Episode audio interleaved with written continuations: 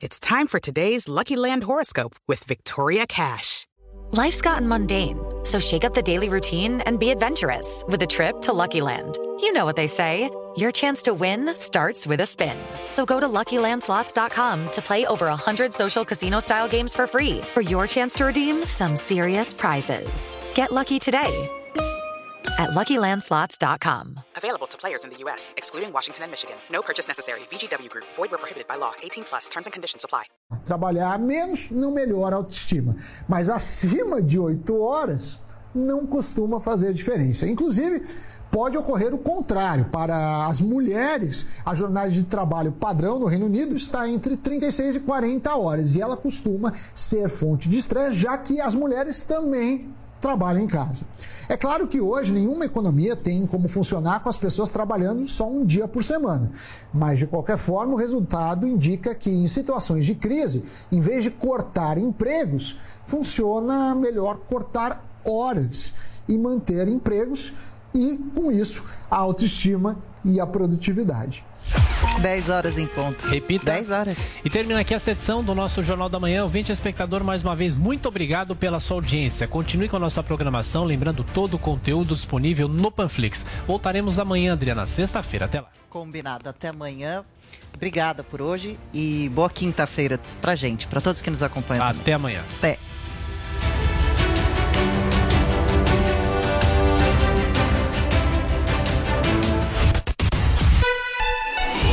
Ouviu na Jovem Pan.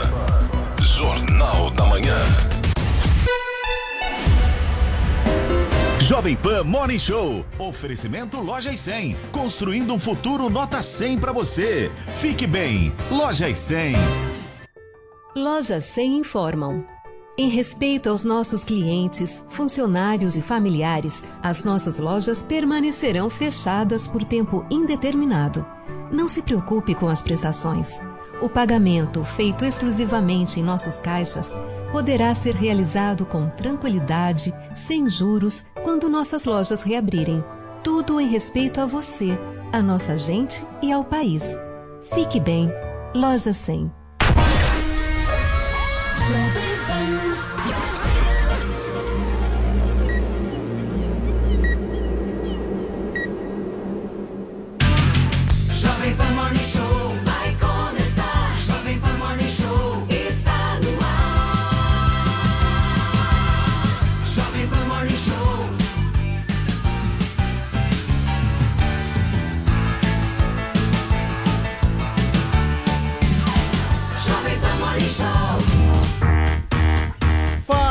Excelência, o nosso ouvinte, nosso espectador aqui da Jovem Pan, rádio que virou TV. Sejam todos muito bem-vindos, sejam todas muito bem-vindas nesta quinta-feira, dia 8 de abril de 2021. Nós seguiremos ao vivo com vocês com o nosso Morning Show até às 11h30 para que a gente possa te informar, te divertir, te fazer companhia sempre. Essa é a nossa revista eletrônica que eu sei muito bem. Você gosta demais. Vamos nessa então, porque tem muita pauta, muito assunto relevante para a gente eh, debater, discutir e poder tirar algum tipo de consenso neste quase final de semana. A semana está quase acabando, amanhã é sexta-feira. E a gente conta muito com a sua audiência. É, não é, meu caro produtor Vinícius Moura? Bom dia, Vini. Tudo bem, Paulo Matias? Bom dia a você, bom dia Tudo Joel, Adriles, Paulinha, Zé Maria, Reginaldo que tá no comando da nossa mesa, mesa aqui hoje. Hoje, hoje tá chique é o isso, Reginaldo. é isso, Paulo Matias. Tem muito assunto bom. Vamos falar sobre essa reunião do Bolsonaro com empresários na noite de ontem. O que, que saiu dessa reunião? Quais foram os principais assuntos ali abordados? Vamos falar de um tema que o pessoal tá cobrando muito: essa possível reviravolta na morte do Tom Veiga, o intérprete do Louro José. A Paulinha vai contar o que, que tá acontecendo. Uma ex-esposa sendo acusada de agressão, a outra ex-esposa revelando fotos e áudios. Paulinha vai contar tudo pra gente. Tem uma entrevista muito legal com o filósofo Luiz Felipe Pondé. Paulo Matias, que escreveu um artigo esses dias que deixou Adriles de cabelos arrepiados. Tenso. Ele falou que num cenário entre Lula e Bolsonaro, o petista é o menos pior. Nossa. Então nós vamos Hoje vai pegar discutir. fogo esse Exato. O Joel, a gente não sabe ainda se concorda ou não, porque ele tá Não, o né, Joel vai- guardando esse segredo, né? Querido, olha a camiseta de João Pinheiro da Mas- França. Não preciso falar Mas muita enfim, coisa. Conheço. in- infelizmente, né, o Rodrigo Viga vai trazer detalhes aí de um caso muito triste no Rio de Janeiro, né, Paulo, é sobre o menino Não, Henry, né? É, é o, é o novo caso. que você É, tinha. é o novo Nardoni, Novo né? Nardoni. É o novo Nardoni, é o vereador, o doutor Jairinho, Jairinho. e a mãe do menino, ele é padrasto do menino, né? E a mãe do menino, eh, que foram presos hoje aí, acusados de estarem envolvidos aí na morte da criança. O Viga vai trazer os detalhes pra gente também. Tudo isso e muito mais aqui no Morning Show desta quinta-feira. Bom dia, meu querido Adrilho Jorge. Uma frase de destaque aqui para o nosso ouvinte e para o nosso espectador. Bom dia, minha cara flor do dia. Eu queria saudar o nosso querido grande pensador Luiz Felipe Pondé, que inclusive faço menção a ele. ele hoje? Faço menção no nosso curso, Paulo Matias, É, sobre liberdade de verdade. expressão e Daqui tem democracia. curso nosso. Eu não vou brigar com o Pondé. Você vai por tirar a menção do curso ou não? Eu a- nunca, jamais, eu aprendo com o Pondé, até pelo contraste do equívoco de opinião que ele tem. Eu acho ele um grande pensador, um grande gênio. Mas eu quero mídia, saber, você vai brigar política. com ele? Porque é isso que Brigar civilizadamente, porque ele é gentil, agradável e melífluo e muito inteligente, como eu. Muito bem. Só dia. Morning Show pra reunir três filósofos no mesmo programa, né? O Adriles é filósofo? É, é filósofo Todo poeta também. é um grande Filosofa. pensador. Ele é também. Filósofo. Todo poeta é um grande pensador. Bom dia, meu caro filósofo. Bom dia para todos os filósofos de papel passado, ó, diploma na área. Brincadeira. O Sócrates, Olavo de Carvalho falou que pra fazer filosofia tem que ter um livro de filosofia. Mas Cadê o seu? Sócrates não tinha nem diploma nem livro, foi o maior filósofo, então todo mundo pode ser. Tudo bem, Tá, eu vou ser Joel? seu Platão, eu vou transcrever seu pensamento Isso, um dia. boa. Tudo certo? Tudo firme? Tudo ótimo, bom dia a todos. Deixa eu falar com a nossa abelha rainha. Bom dia, Paulinha. Tudo bom, linda? dia, Paulo. Bom dia, ouvintes. A gente vai usar hoje a hashtag Pondé no Morning.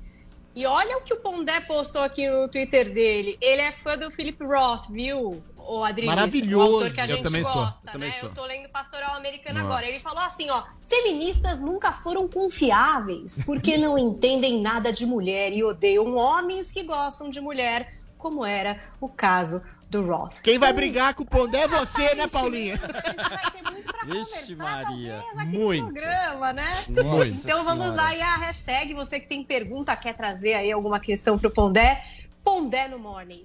Muito bem, Paulinha. Deixa eu falar com aquele que sabe absolutamente tudo de Brasília. O homem manja de política. O homem traz credibilidade. O homem traz calmaria. O homem traz sensibilidade. Ele é Mago Zé. Bom dia, Zé. Tudo bem com você? Falhou. É, o Mago Zé não tá presente. Mistério, ele não Mistério. tá, ele não tá. Desapareceu. Mago Zé, daqui a pouquinho Daqui a a gente ele vem. fala. com- Ah, tá aí? Agora tá aí. Zé? Tudo bem? Fiquei assustado, achei que você tinha contratado alguém pra, pra isso tudo aí que você falou. Vamos nessa, Zé, porque a gente tem muita pauta boa pra gente conversar aqui no Morning Show desta quinta-feira. Vamos abrir então o programa, gente, falando da reunião entre o presidente Jair Bolsonaro com empresários nesta quarta-feira. O jantar que ocorreu em São Paulo contou com representantes de diversos setores. O Vini traz pra gente quais foram os principais assuntos, os temas, né, dessa conversa. Exato. Quem vai falar, na verdade, Paulo Matias, é o Washington Sinel, que foi o anfitrião aí deste jantar e que trouxe aí como os principais ah, assuntos que foram abordados ah, neste encontro a vacinação em massa e também a agenda econômica. Vamos ver. a vacina e ter uma agenda econômica positiva, buscando resultados. Apoio ao Brasil. Quem gosta do Brasil encontra o presidente. Então nós estamos apoiando. Tá, então nós estamos apoiando essa fala. ah, do- Joel não gosta. Porque não encontrou com o presidente. Estamos apoiando Já essa viu- fala. você já viu algo mais rudimentar que esse raciocínio, né? é. Só quem gosta do país apoia o presidente. Imagina se o Lula falasse isso. Enfim, siga aí, Vini. O Adriles está chateado também que não foi convidado. Eu não sou é, empresário. Para este eh, jantar. Agora, estavam ministros lá também, né? Tava o Fábio Faria, que inclusive organizou aí este evento, né? O ministro das Comunicações. O Queiroga, né? Ministro da Saúde. O Tarcísio da Infraestrutura. E o Paulo Guedes, eh, Paulo Matias, ministro da Economia, que tocou num tema importante que a gente vem discutindo aqui há muito tempo, que os empresários estão preocupados também com a saúde dos seus trabalhadores naquilo que se refere a transporte público. Porque eles até montam ali um protocolo de segurança dentro das suas empresas, mas isso às vezes não adianta nada, porque o funcionário vai de transporte público lotado e aí tem uma, uma chance maior de contrair o vírus. Vamos ver o que o Paulo Guedes falou nesse sentido. nossas empresas, protegemos a saúde dos nossos trabalhadores. Mas os mais frágeis são justamente os que entram no transporte público e eles não têm proteção e às vezes um contamina o outro. E aí o presidente até dizendo, olha, mas esse é problema do prefeito lá, porque o prefeito tem que estar na ponta lá, ele é que tem que encarar o, o problema do transporte público. Pois é, Paulo. Is- Inclusive, né, Paulo, esses dias a gente falou sobre a diminuição de frota eh, em algumas eh, cidades eh, de São Paulo, inclusive na, na capital. A gente recebeu, na verdade, também um comunicado da Secretaria de Transporte de São Paulo dizendo que não diminuiu a frota em nenhum momento desde o início da pandemia, apesa- apesar de terem reportagens aí dizendo que até lá no início, né, em março do ano passado, houve uma diminuição de 40%. O fato é, Paulo, é que os transportes continuam muito cheios, né? E o trabalhador realmente é bastante exposto. O Queiroga falou pouco, mas falou sobre essa questão, essa polêmica que está rolando ainda dos empresários poderem adquirir vacinas. Disse que não vê problema nenhum, né? Desde que isso seja aprovado aí em uma legislação, os empresários vão ter aí eh, passe livre para comprar as vacinas e que está alinhado com o presidente Jair Bolsonaro no sentido do lockdown nacional, de que não haverá um lockdown nacional, que isso é uma questão que tem que ser discutida regionalmente. Inclusive ontem o Bolsonaro também, além desse jantar, esteve em Chapecó, né?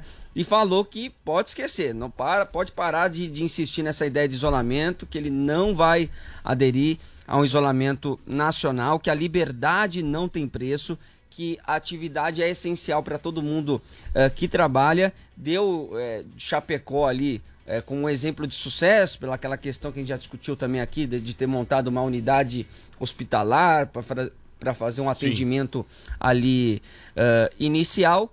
E disse, Paulo, que não tá nem aí para 2022. Vamos ver. Opa. Tirando para 22. Vai ter uma pancada de candidato aí. Seria muito mais fácil a gente ficar quieto, se acomodar, não tocar nesse assunto, ou atender, como alguns querem, que da minha parte, que eu posso fazer, um lockdown nacional. Não vai ter lockdown nacional. Viu? Tá aí. Bolsonaro Vai se lixando para 2022, Paulo Matias, você acredita Paulo tá, nisso? tá dobrando a aposta. Tô dobrando essa aposta. tô Não vai ter, não vai aposta. ter, Paulo. Mas vamos, vamos, vamos aguardar, vamos aguardar. Ô Zé, deixa eu te perguntar uma coisa. Essa reunião com os empresários ontem foi uma espécie de calmante, Zé? Exatamente isso. Olha, Paulo, quando eu era jornalista lá no início, iniciante, cobrindo Minas Gerais pela edição do Brasil, eu marquei uma entrevista exclusiva com o governador de Minas, Tancredo Neves. E eu ali fazendo perguntas, na terceira ele me disse: vá, vai, anda logo, faz a pergunta que você veio aqui para fazer. E a pergunta inconveniente era se o governador de Minas iria deixar o Estado para se candidatar à presidência da República. E ele me respondeu: não, jamais, eu não deixaria a função importante de governador de Minas Gerais para uma aventura nacional. Eu lembro dessa resposta. E ele deixou, fez a aventura nacional e se transformou também num herói nacional. E depois ele me explicou que os jornalistas pegamos dos políticos a indicação de não fazer a pergunta inconveniente de cara. E aí ele diz que um jornalista experiente faz as perguntas e quando está saindo na porta diz: "Ah, eu queria saber sobre isso". Era aquela a pergunta que o jornalista foi ali para fazer. Então os políticos são assim também e os empresários pegaram o jeito. Por que isso? É porque não foi para discutir vacina que esta reunião foi marcada. O jantar não teve como prato principal a vacina, mas os empresários queriam, olho no olho, ouvir do presidente Jair Bolsonaro sobre orçamento e principalmente a pauta liberal defendida na campanha eleitoral. Fábio Faria foi muito engenhoso em marcar essa reunião.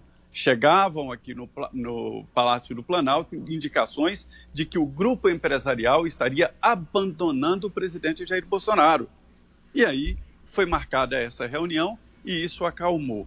E quanto a essa história de convites aí, é um indicativo forte, um, um termômetro de que o empresariado está apoiando o presidente, porque a fila de espera desta reunião foi muito grande, eu via que uma grande movimentação, a Anfávia, Ambev e outros representantes empresariais importantes que ficaram fora desta reunião e estavam irritados. Então, o problema agora é foram acalmar convidados. esses grandes Aliás, é. empresários e representantes empresariais. O Fábio Faria não chamou o sogro? Oi! O Silvio, o Silvio não foi? Um grande empresário. O Silvio não participou? Estava lá na mesa. Mas, mas por- O Silvio não estava lá, né? Convites disputados. viu? Só porque eu nove- eu já tomei a vacina. Eu já tomei a vacina. Tomou, Silvio? É, as duas horas. Não, e não virei Duas, ó, jacaré. Ó, o Reginaldo botando a musiquinha do Não Silvio. virei jacaré. Ai. Joel Pinheiro da Fonseca, eu quero saber o seguinte: a elite brasileira continua apoiando o Bolsonaro?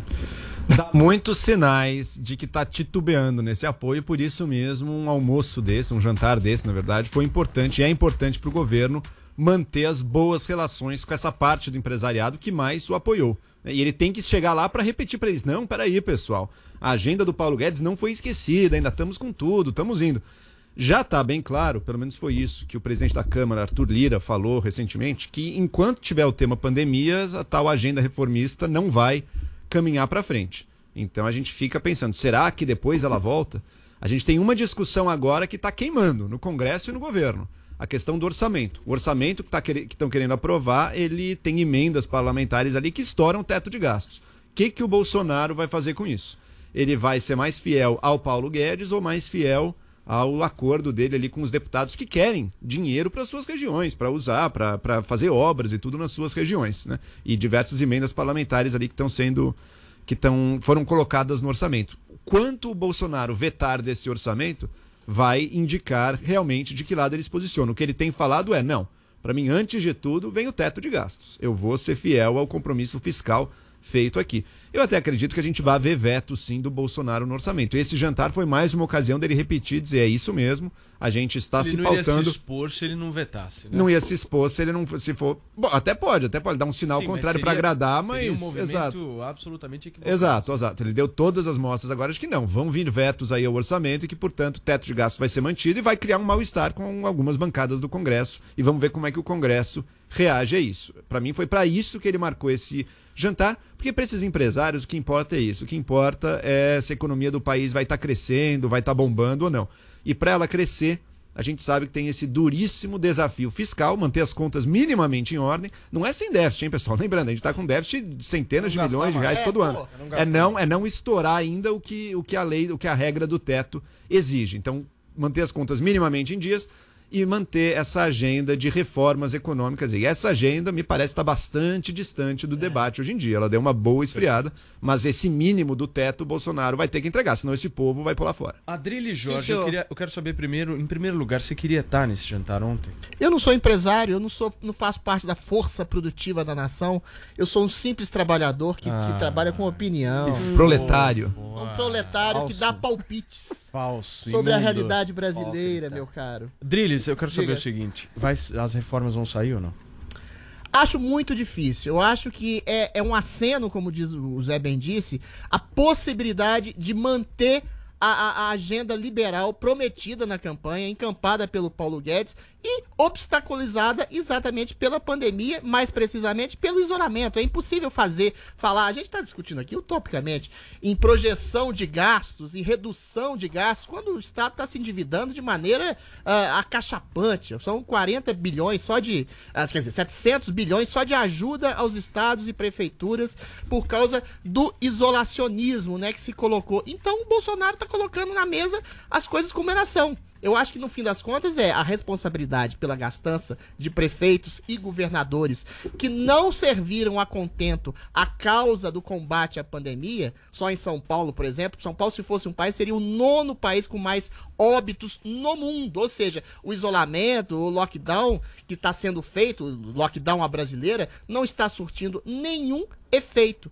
A questão, eu acho uma pena se é que eles não debateram a vacina, porque seria muito interessante a vacinação em massa em empresas, porque para além ah, das pessoas mais idosas, com comorbidades, essas que estão na, na- no panteão, na linha de frente... Araraquara né? deu certo, hein, Adriles? Não, dois meses depois. Dois meses depois você ter, ter menos mortos não é um efeito cabal. A E gente pode Serrana, ser- hein? Serrana. Não, mas.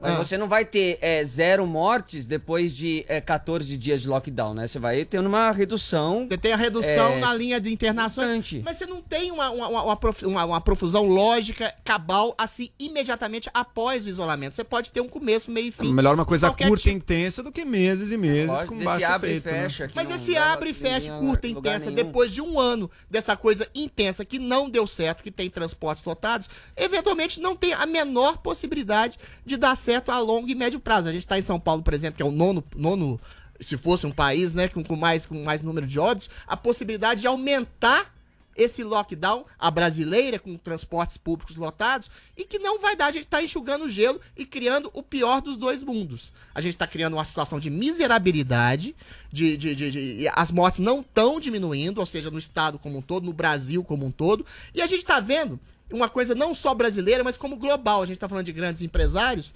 O número, de, o número da fortuna dos grandes bilionários do Brasil e do mundo aumentou Aumentou. tem aumentado exponencialmente. O que, que isso significa, Paulo Matias? É lógico, se você fecha grandes, pequenas e médias empresas, as grandes empresas vão sobreviver.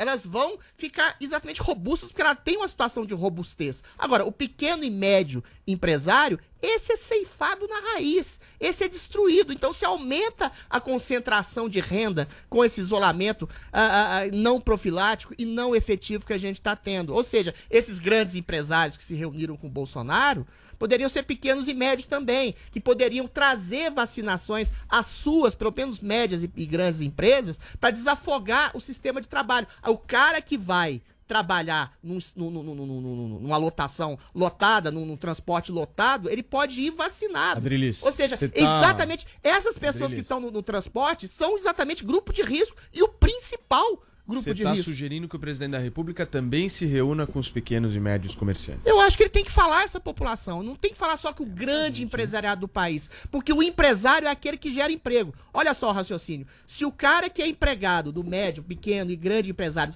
é, usa um transporte público para ser contaminado, então ele precisa ser também vacinado na linha de frente. Porque esses trabalhos essenciais, por exemplo. ah, Mas é a de- quantidade de, disso? de hospitais, de farmácias, de mercados, essas pessoas, esses trabalhos essenciais nunca vão, ser, vão poder ser cortados. Essas pessoas sempre vão usar transporte público. Essas pessoas vão lotar transporte público. Se elas forem vacinadas por suas respectivas empresas, você desafoga o sistema de trabalho. É um raciocínio lógico que ninguém pensou, só eu pensei até agora. Ah. Até porque as pessoas Entendi. só falam Por favor, besteira. né? Por favor, né, Adriles? dando uma opção pro presidente, favor. pros pequenos, Entendi. médios empresários, entendeu? Não, tá claro. Obrigado pela sua contribuição, Adriles. Oi, Zé, você quer falar? Quero. Olha, eu tenho duas novidades aí sobre esse processo. Eu conversei ontem com o ministro de Ciência e Tecnologia e Inovação, o Marcos Pontes. Ele me disse o seguinte: é, é uma novidade que o, o governo brasileiro está prestes a colocar no mercado um remédio exclusivamente contra a Covid. Até agora era cloroquina usada para, febre amarela, ivermectina usada ah, ah, contra vermes e tal, e agora não. É um medicamento exclusivo para combater a Covid-19. Foi um remédio muito bem testado em laboratório que falta agora o teste em humanos. Já passou inclusive por animais. Então essa é uma grande novidade.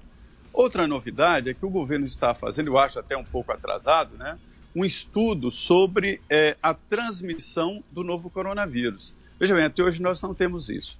Ele quer saber banco, supermercado, aí, banca de jornal, bar, restaurante, de que forma Exato. há é essa prioridade. transmissão Perfeito. e aí adequar e fazer regras específicas Ah, para boa. cada setor. Esse e aí é definir até que racional. algum setor deve ser fechado, mas como funcionar um banco, como funcionar um supermercado e como funcionar um restaurante. Eu acho e- esse, é, é, essa pesquisa, que é inédita, muito interessante também. Então Sem são dúvida. essas as Sem duas dúvida. novidades. O Zé, Seria um deixa, isolamento deixa, racional, né? Racionalizado. deixa eu só aproveitar aqui a presença do Zé no nosso Morning Show para fazer uma última pergunta para ele em relação à decisão do Supremo Tribunal Federal que deve sair hoje sobre a abertura dos templos, das celebrações religiosas. Zé, você tem alguma informação? Qual deve ser aí a- o martelo final que o STF bravo, vai bater?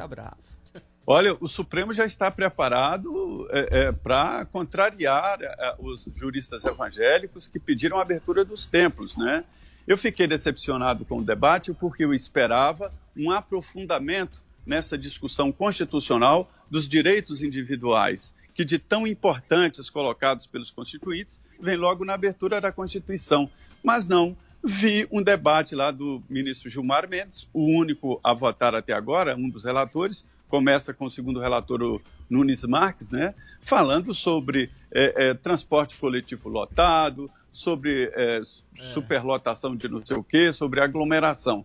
Não é este o debate que deve ser levado pelo Supremo, mas sim a constitucionalidade de- dos direitos é, individuais e direitos coletivos. Então, o debate está equivocado e o Supremo deve acompanhar essa tendência de administrar o país, ou seja, vetar a abertura dos templos. Perfeito, Zé. Deixa eu te agradecer mais uma vez pela sua participação aqui no nosso Morning Show. Amanhã, sexta-feira, estaremos firmes e fortes e sempre juntos. Valeu, Zé. Abração pra você. Muito bem, obrigado. Gente, vamos girar a página aqui no programa e falar agora de um assunto que tem repercutido demais nos últimos dias sobre uma possível reviravolta na causa da morte do humorista Tom Veiga, o intérprete do Louro José. Paulinha, é contigo agora. O caso envolve a revelação de fotos e áudios com supostas agressões físicas que o ator sofria de uma ex-esposa que, por sua vez, negou uma teoria de que o Tom Zé teria morrido. Veiga. e Tom, Tom Veiga, perdão, que o Tom Veiga teria ah, morrido envenenado. Conta essa história pra gente, Paulinha, por Gente favor. do céu. Maluco, né? Uma história Não. bem louca mesmo. Então, Doida. É, para começar, já vamos considerar que o Tom Veiga teve três esposas, tá? Só para vocês conseguirem mapear aí a história. Começou com uma nota do Léo Dias no Metrópole dizendo que os familiares queriam exumar o corpo do Tom Veiga por suspeitarem que ele poderia ter sido envenenado. Então, esse foi o primeiro lance. E aí, essa primeira informação acabou sendo negada depois pela ex-mulher do Tom Veiga, a segunda, né? Não a última, né? A segunda ex-mulher disse o seguinte, que não, que ninguém da família, que nem ela, nem os filhos tinham pedido para exumar o corpo. Mas existe ali uma questão que é a questão do testamento, porque nesse testamento parece que a última mulher dele, que é a Cibele Hermínio da Costa Veiga, teria ali ou uma pensão de 18 mil ou direito a 50% dessa herança né? Então 50% para os filhos e 50% para ela. Os filhos estão na justiça em relação à questão dessa herança, querem tirar ela do testamento. E ela ficou porque casada com ele eles poucos estariam meses, né, separados. Mas estavam casados ainda, né? Pois é, ela ficou casa... ele ficou Então. casado com ela poucos calma, meses calma. na última Deixa- deixa a Paulinha É, então, lá. calma, eu vou contar. Se Vamos você lá. tiver calma, a gente vai chegar Vamos ali. A Cibele e o Tom, eles se casaram no, no religioso em janeiro de 2020. Aí oficializaram em 21 de agosto de 2020, né? Trocaram união estável por separação total de bens.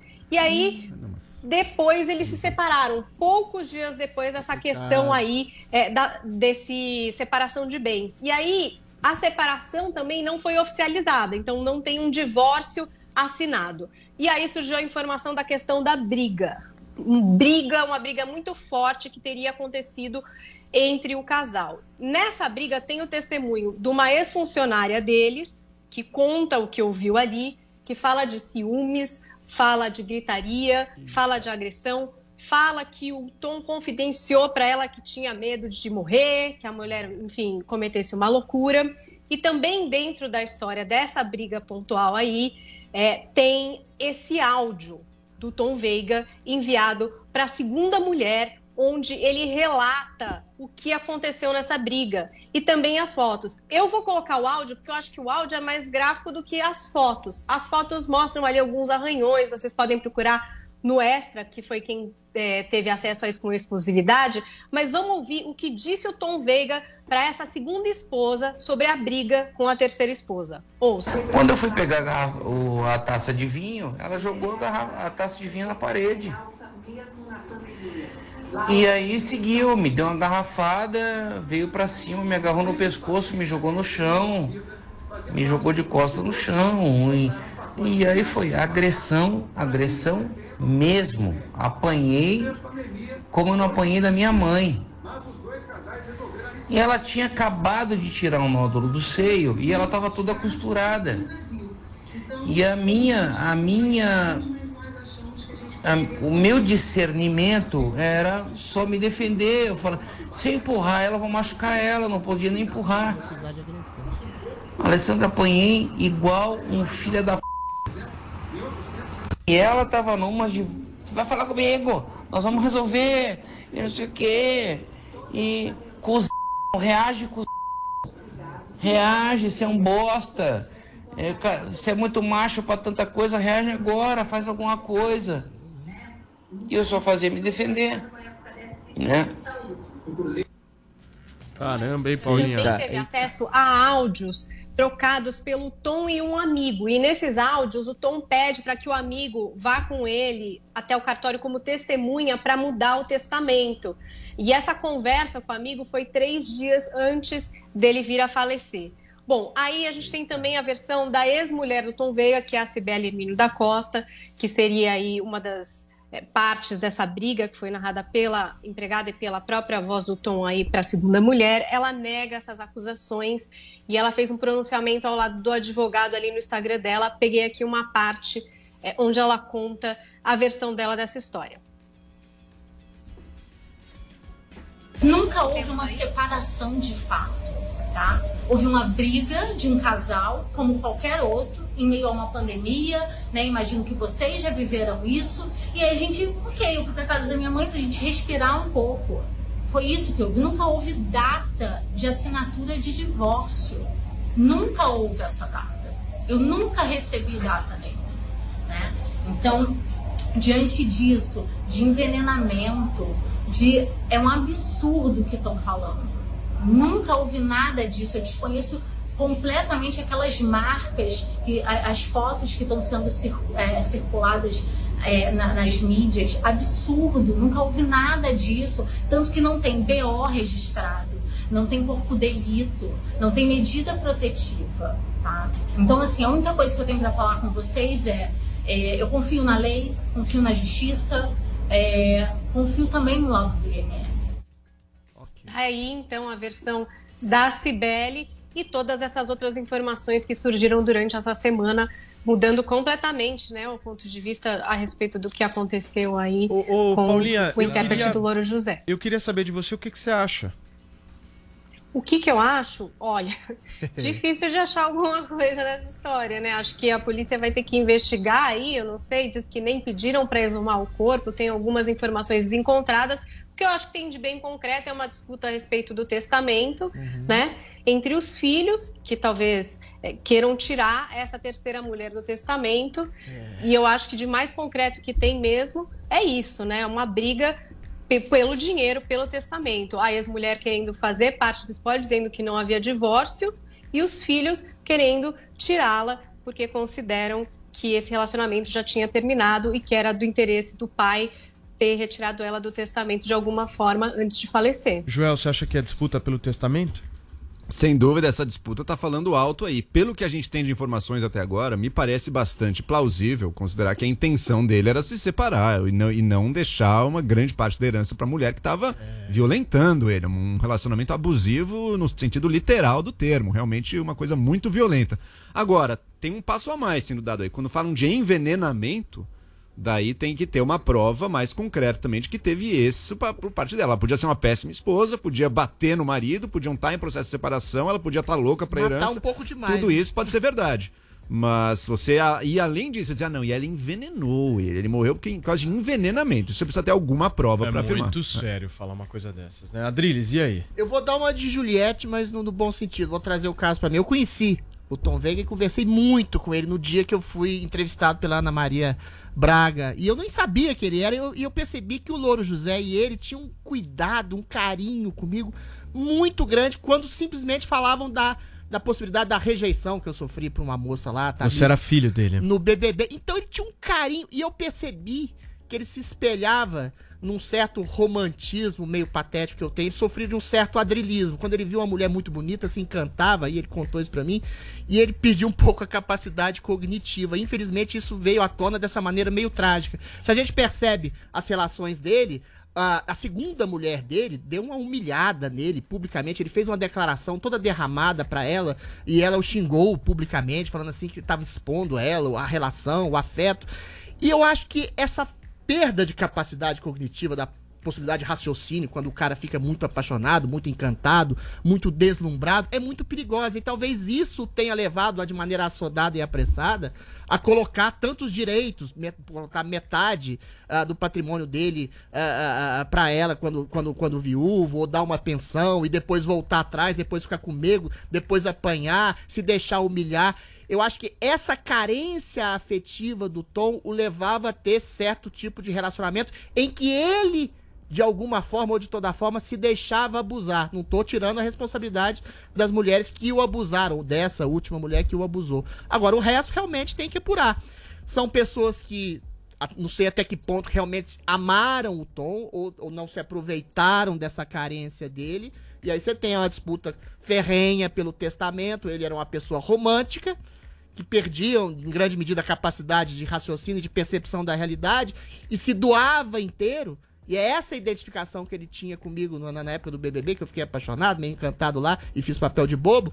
E talvez esse tipo de carência afetiva e emocional que ele tinha o tenha levado a uns relacionamentos não muito indicados e profiláticos do ponto de vista da saúde física e mental. Vini, quer falar sua opinião sobre esse caso? Não, não, vamos, vamos já fazer Vamos o break, girar? Paulo, Então tá porque bom. o Pondé já tá com a gente. Ah, legal. Tá? Então vamos e nessa. quem tá nos acompanhando por imagens, Paulo Matias, vai poder acompanhar também uma reportagem bem bacana da Caterina Chute sobre essa discussão na Câmara sobre uma alteração da Lei de Segurança Nacional, aquela lei Perfeito. tão polêmica. Vini, então nós vamos pro intervalo comercial e na volta tem uma entrevista muito in- especial, interessante Exatamente. aqui no Morning Luiz Show. Felipe, Luiz Felipe Pondé, o homem que disse que Lula é menos pior. Eleitor que de Lula. A gente vai- Deixou Adriles maluco. A gente vai conversar com ele, mas antes, gente, o Brasil não pode mais esperar. Essa é a campanha da Jovem Pan em prol das reformas estruturantes aqui do Brasil. Hoje a gente vai ouvir o depoimento do Paulo Solmuti, ele que é presidente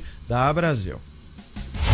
O Brasil não pode mais esperar. Os brasileiros parecem ter compreendido a importância e a urgência da reforma administrativa, da tributária, bem como os benefícios de mantermos o equilíbrio fiscal.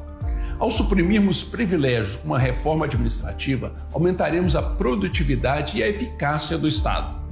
Ao simplificarmos o sistema tributário, dando maior transparência, favorecendo o empreender e especialmente desonerando os mais pobres, daremos um enorme passo na direção de um Brasil novo, mais simples para se empreender, melhor para se viver, mais justo e inclusivo. É importante que o Congresso cumpra o seu papel de modernizar o Estado. Entregue essas reformas necessárias ainda este ano. O Brasil não pode mais esperar. Jovem Pan Morning Show. Se o povo tem dúvidas, ele tá lá pra responder. Pra mim isso é coisa de viado. Ah, é nada. É, é nada. Mitadas do Bolsonaro. Bolsonaro, eu tô com muita raiva porque eu vivo batendo e arranhando a lataria do meu carro. O que eu faço pra isso não acontecer mais? Troca de sexo! Baixe agora na App Store ou no Google Play, no celular ou tablet. Panflix, a TV da Jovem Pan de graça na internet.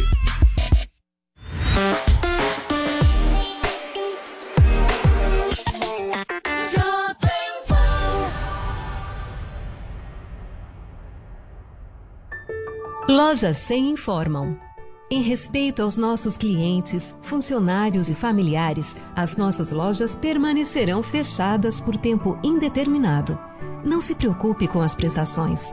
O pagamento, feito exclusivamente em nossos caixas, poderá ser realizado com tranquilidade, sem juros, quando nossas lojas reabrirem.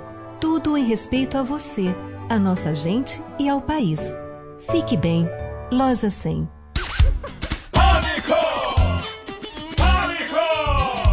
Polêmica, humor e entrevistas que você só ouve aqui. De segunda a sexta ao meio-dia, na melhor do Brasil. Chegou, tá no ar, vai começar, pode ter certeza. Chuchu Beleza. Chuchu Beleza, oferecimento Anhanguera. Mais da metade do curso grátis para você mudar de vida. Consulte condições.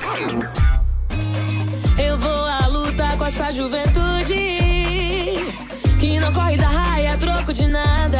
E a Anhanguera também. Vem aprender de um jeito inovador e aproveite. Bolsas a partir de 60%. Ah, e com sua nota do Enem, seu desconto pode chegar até 100%. Consulte condições. Aqui tem tudo para você poder estudar, sonhar e crescer. Anhanguera, para todo mundo poder. Inscreva-se já em anhanguera.com. Eu acredito é na rapaziada.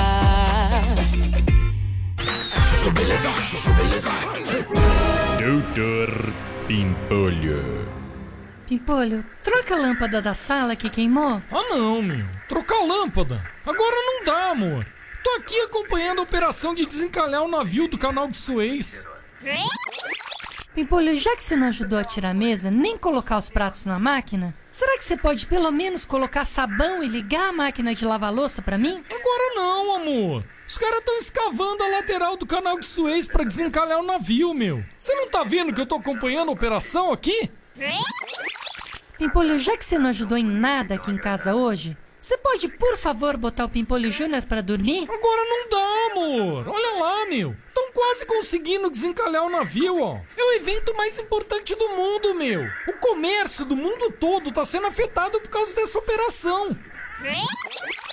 Amor, agora que desencalharam o navio, vamos aproveitar que o Pimpolho Júnior tá dormindo pra dar uma namoradinha? Não vai dar, Pimpolho. Agora o fluxo no canal tá intenso. O quê? Você tá naqueles dias? Não, não, Pimpolho. Tô acompanhando a operação no canal de Suez mesmo. Tá bom. Ô, meu, se ficar fazendo doce, eu separo de você, hein, meu. Aí você vai ver o que é ficar encalhada de verdade, meu. Calhada, eu? Até parece, Pimpolho. Meu casco tá todo recalchutado. Diferente do seu, que só funciona com reboque. Ó, jogou na cara, hein? Doutor Pimpolho. Chuchu Beleza! Quer ouvir mais uma historinha? Então acesse youtube.com barra chuchu beleza.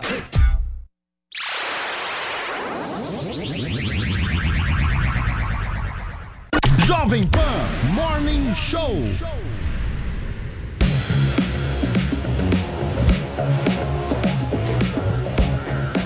Muito bem, senhoras e senhores, estamos de volta aqui na programação da Jovem Pan com o nosso Morning Show e dando sequência aqui ao nosso programa, né, Vini? Chegou isso, a hora. chegou. Agora é a hora. Olha só, num eventual, numa eventual eh, disputa no segundo turno em 2022 entre Bolsonaro e Lula, a sensibilidade conservadora indica que o Lula seria a opção menos ruim. É exatamente. Vou repetir aqui. A sensibilidade conservadora indica que o Lula seria a opção menos ruim. Segura essa, Adrilho. Gostou, né, Joel? Meus amigos. só que Eu tô gostando Calma, é a vingança calma, sádica. Calma, calma. É a Meus crueldade amigos. sádica aqui olhando pro Adrilho. Meus amigos, não foi. Peraí, peraí. Não foi Joel Pinheiro da Fonseca que filosofou sobre este cenário, este possível cenário eleitoral. A reflexão foi do nosso convidado de hoje, o filósofo Luiz Felipe Pondé, que já está conectado ao vivo aqui no Morning com a gente na Jovem Pan. Bom dia, Pondé. Tudo bom, cara? Bom dia, meus amigos. Tudo ótimo. Ô, ô, Cada Pondé. vez melhor. Maravilha. É muito bom sempre ter você aqui. Seja muito bem-vindo, Pondé. Deixa eu já começar aqui. Obrigado pelo convite. te perguntando, cara, você disse que o Lula seria um trauma menor do que o Bolsonaro. Você falou isso. No caso, a pergunta que eu te faço é a seguinte: a corrupção dos governos petistas seria um mal menor do que a gestão da pandemia feita pelo Bolsonaro? Olha, ah, eu diria, primeiro de tudo, eu diria que o, o, o centro do, do texto não é só a discussão sobre ah, se Lula seria menos traumático do que Bolsonaro. Na realidade, o enquadramento do texto todo é um cenário de horror eleitoral. E a gente tem que manter um pouco esse nível da semântica para que o texto não acabe sendo assimilado numa polarização empobrecedora da discussão. Em segundo lugar, a tua pergunta, eu acho uma pergunta interessante, apesar de que a gente não tem uma métrica muito clara para dizer isso, como eu digo no texto, é possível que o Lula, tendo demonstrado maior competência de governança, ele poderia ter gerido a pandemia provavelmente de uma forma menos irresponsável e menos dramática.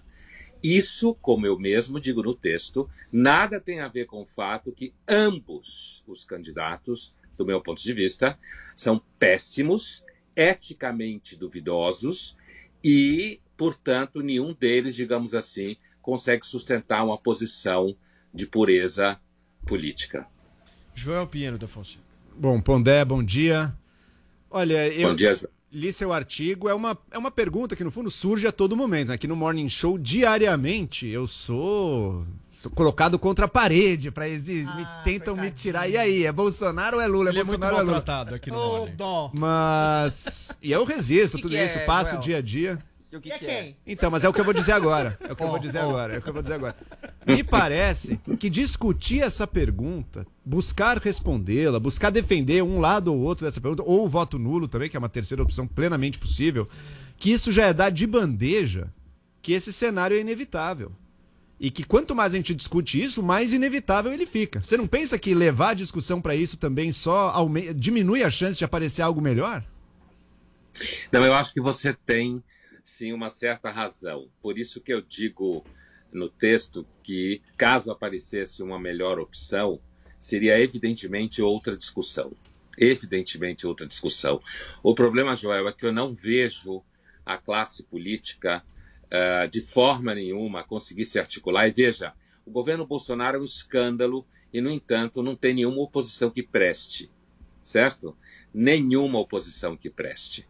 Então, diante de um cenário como esse, em que há, na realidade, da minha parte, pelo menos, um certo ceticismo em relação às opções que tem aí para decolar, eu duvido muito, infelizmente. E a minha dúvida, Joel, na verdade, é uma provocação em pequena escala, né? Que eu não tenho esse poder de provocar o sistema.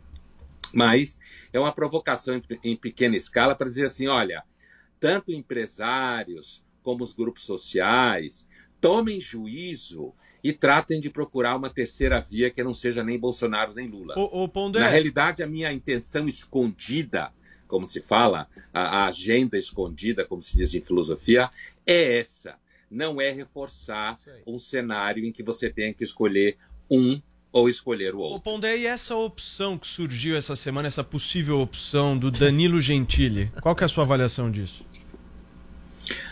Olha, eu vejo um pouco Danilo Gentili, não que ele seja uma, um personagem, uma figura pública igual ao Luciano Huck, né? Não estou dizendo que são iguais em termos de discurso, de trajetória, mas acho ainda uma opção tipo redes sociais, tipo redes sociais, né? É, é um, um humorista. O que seria uma opção ah, tipo de rede categoria, social? de Explica carreira, certo? Mas não me parece que seja uma figura muito consistente, a não ser os- consistente para a administração política, eu quero dizer, não para o seu trabalho.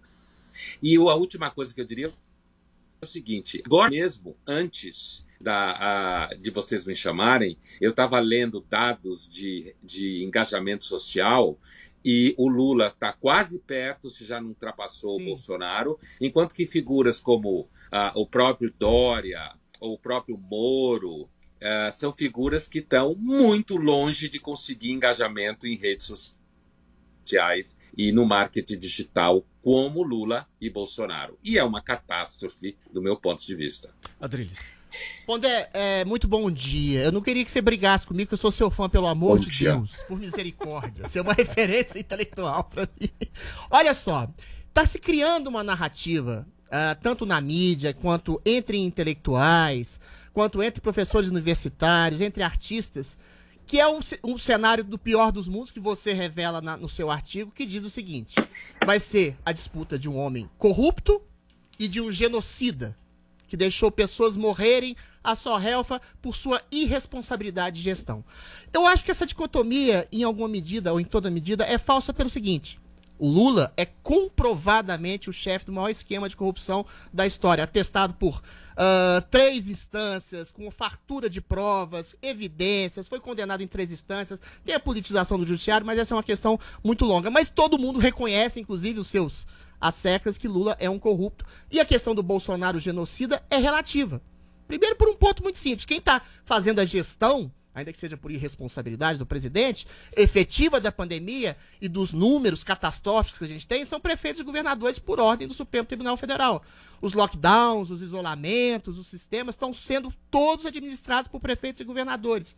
Você não acha que estão colocando na pecha do Bolsonaro a pecha de genocida simplesmente por um ódio ostensivo, a sua maneira de ser, a sua maneira de se colocar, o ódio de uma esquerda coletivista, identitária, que tem nele a figura de um demônio? Você não acha que seu artigo corrobora essa falsa dicotomia entre o corrupto e o genocida, já que o assassino é muito pior do que o eventual corrupto? Eu acho que não. Porque, primeiro, o meu artigo, ele fazendo uma abordagem lúdica entre alien e predador, eu digo o tempo inteiro que é um cenário em que você teria um horror eleitoral entre duas opções muito ruins. Com relação ao que você descreveu, é, é, que você começou a usar a palavra narrativa, né? Sim. E quando a gente diz- fala de narrativa do ponto de vista filosófico, é porque nós estamos nos movimentando num ambiente em que aquilo que vence o debate se transforma na verdade narrada definitiva. Então, quando é, esse conceito de narrativa que circula tanto pelo Brasil hoje pelo mundo é um conceito de tradição sofista que supõe que no final das contas não existe verdade em lugar nenhum e vence aquele que narrar melhor. Neste sentido, ah, ah, toda a reviravolta que tem acontecido em relação ao Lula, do ponto de vista do STF, por exemplo, pondo em dúvida todo o processo em que foi feita a acusação dele, coloca em risco a narrativa de que haveria uma credibilidade evidente no processo de condenação do Lula. Eu, pessoalmente, não tenho dúvida. Não acho que o Lula seja um santo e acho que todos aqueles escândalos de mensalão e petrolão faz parte do repertório do PT, sim, senhor. Só que na democracia há sempre um déficit de verdade. As pessoas nunca têm certeza onde a verdade está. E neste pacote, numa tradição de, de corrupção histórica no país, corrupção de todos os tipos, agora mesmo na vacina, então isso pode acabar se transformando num mal menor, entre aspas, do que o que. E aí eu passo para o que você falou sobre o Bolsonaro. O que você fala é como se houvesse, a gente já tivesse estabelecido uma verdade histórica sobre a condenação do Lula. É, do ponto de vista estrito da história, eu não sei se isso vai ser estabelecido. E sobre a do Apesar Bolsonaro? de que eu penso. O quê? E sobre a condenação como assassino em massa do Bolsonaro, você acha que Então, ela é justa vou- e legitimada pela mídia? Então, eu vou em direção a isso agora. Ah, com relação à, à acusação do Bolsonaro como assassino direto, Bolsonaro de assassino genocida, me parece, antes de tudo, uma metáfora. Uma metáfora que ela é retórica, mas que ela tem uma intenção. Né? Essa intenção é fazer com que o governo federal, que centraliza as operações do país, certo? O Brasil é um país, infelizmente, muito centralizado em Brasília, com muito pouca autonomia, certo? E o Bolsonaro, sim, se comportou como negacionista, o Bolsonaro, sim, usou uma linguagem infeliz, e a gente sabe que democracia é um regime de imagens um regime de narrativas, como a gente está falando. Então, Bolsonaro foi o primeiro a criar a imagem de que ele seria alguém completamente não empático com o sofrimento. Com relação ao viés das redações de jornal, é, eu sei disso, falo disso muito antes da moda, da moda Bolsonaro, né? Eu tenho discutido isso tanto nas universidades quanto na mídia, muito antes do Bolsonaro virar mito e moda, ou seja lá o que for, que existe sim um viés profundo de formação entre os jornalistas, a sua maioria, não todos, na universidade, grande maioria, não todos, que tem um viés ideológico e que o PT sempre foi uma espécie de consenso. E o ódio, portanto, ao Bolsonaro pode se alimentar disso, mas não me parece que a gente possa pôr a conta toda na mídia. O comportamento do Bolsonaro, a condição das vacinas, a sua negociação via seu antigo chanceler, o escândalo da incompetência diplomática, que já vinha com o Lula, mas era outro tipo de incompetência diplomática no caso do PT. Corroboram a ideia, não de que ele seja objetivamente assassino, porque ele não matou ninguém objetivamente, mas que ele e o seu governo e toda a sua história com o Ministério da Educação, toda a sua história com o debate da cloroquina, somam-se para constituir uma narrativa em que o país está à beira do caos. E eu acho ele um grande responsável por isso, sim. Apesar Deixa- de que não é o único, né? O Brasil é um país que tem um histórico Então, muito ruim. O corrupto verdadeiro é, é- melhor do que o pretenso genocida. Em suma, é isso aí, Pondé. Isso é você, Adriles.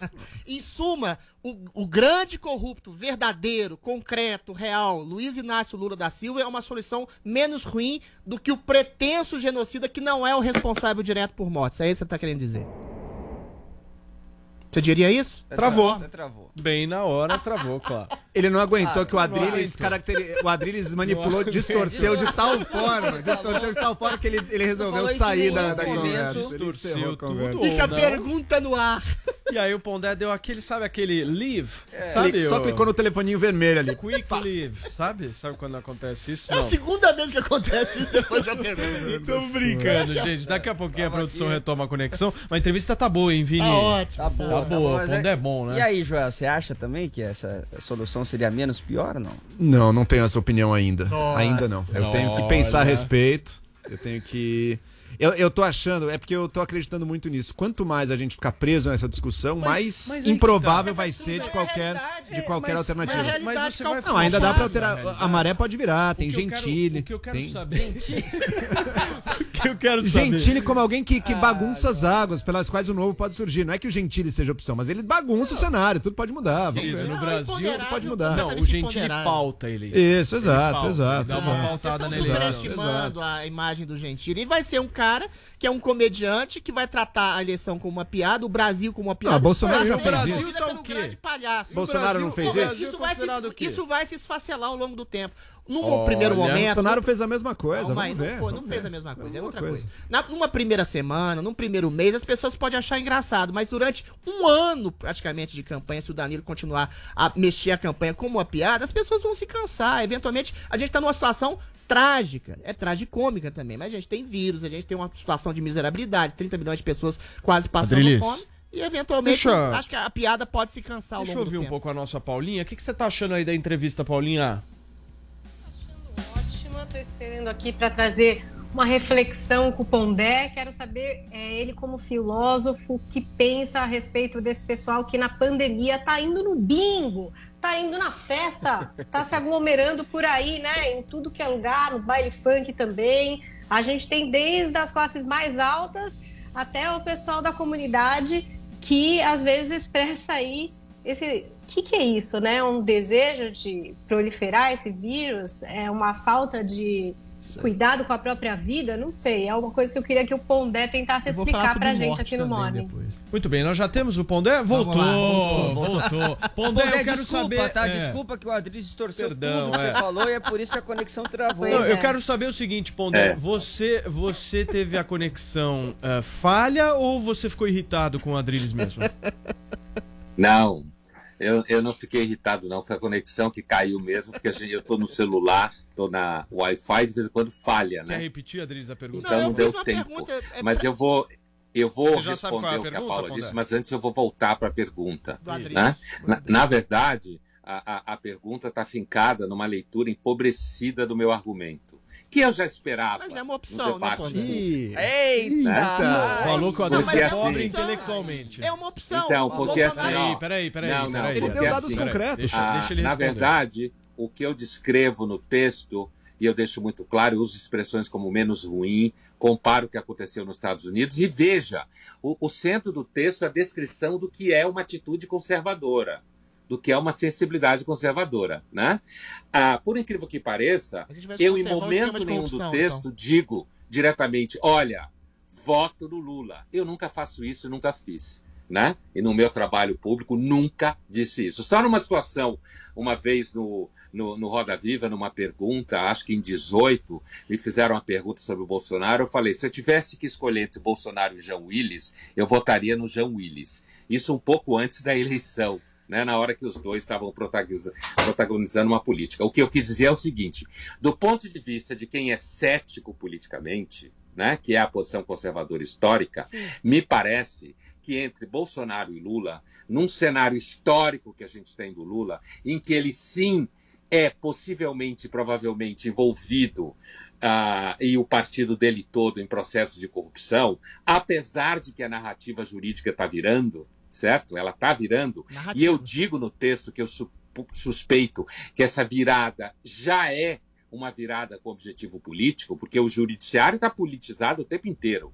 Não é só a Lava Jato que queria derrubar o Lula. Ela está toda todo o judiciário está politizado há muito tempo, o que é um típico da democracia muitas vezes. Por outro lado, a responsabilidade do Bolsonaro no que está acontecendo, a responsabilidade dos seus apoiadores, as teorias conspiratórias, a afirmação de que nada que se faz presta, que não se morre só com Covid, parece-me configurar que sim, o Bolsonaro e os seus apoiadores são, em grande parte, responsável pela desorientação e desorganização e pelo atraso na aquisição de vacinas.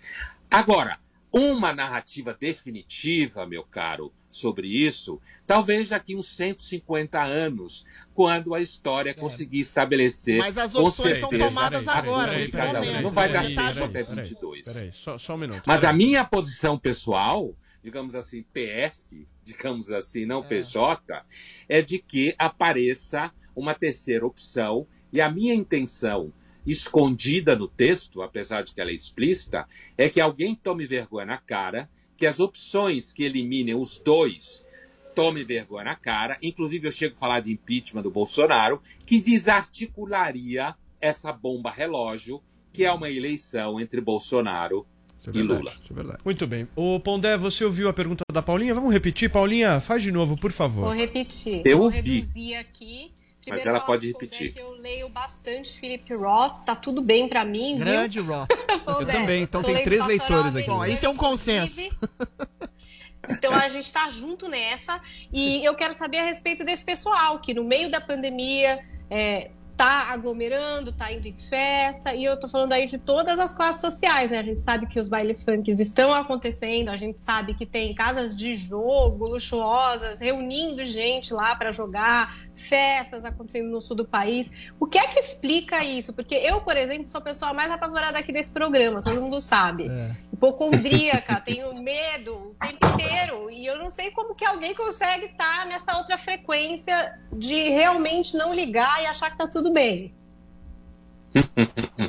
Olha, ah, Paula, é, ah, há alguns dias atrás eu escrevi uma coluna cujo texto era O Sapiens é Delirante. Era uma coluna sobre pré-história, né? Eu gosto muito de pré-história gosto muito de analisar as coisas numa longa duração, como se fala em história. Eu diria para você o seguinte: acho que a primeira causa para as pessoas aglomerarem e fazer festa é porque grande parte da nossa espécie continua irracional.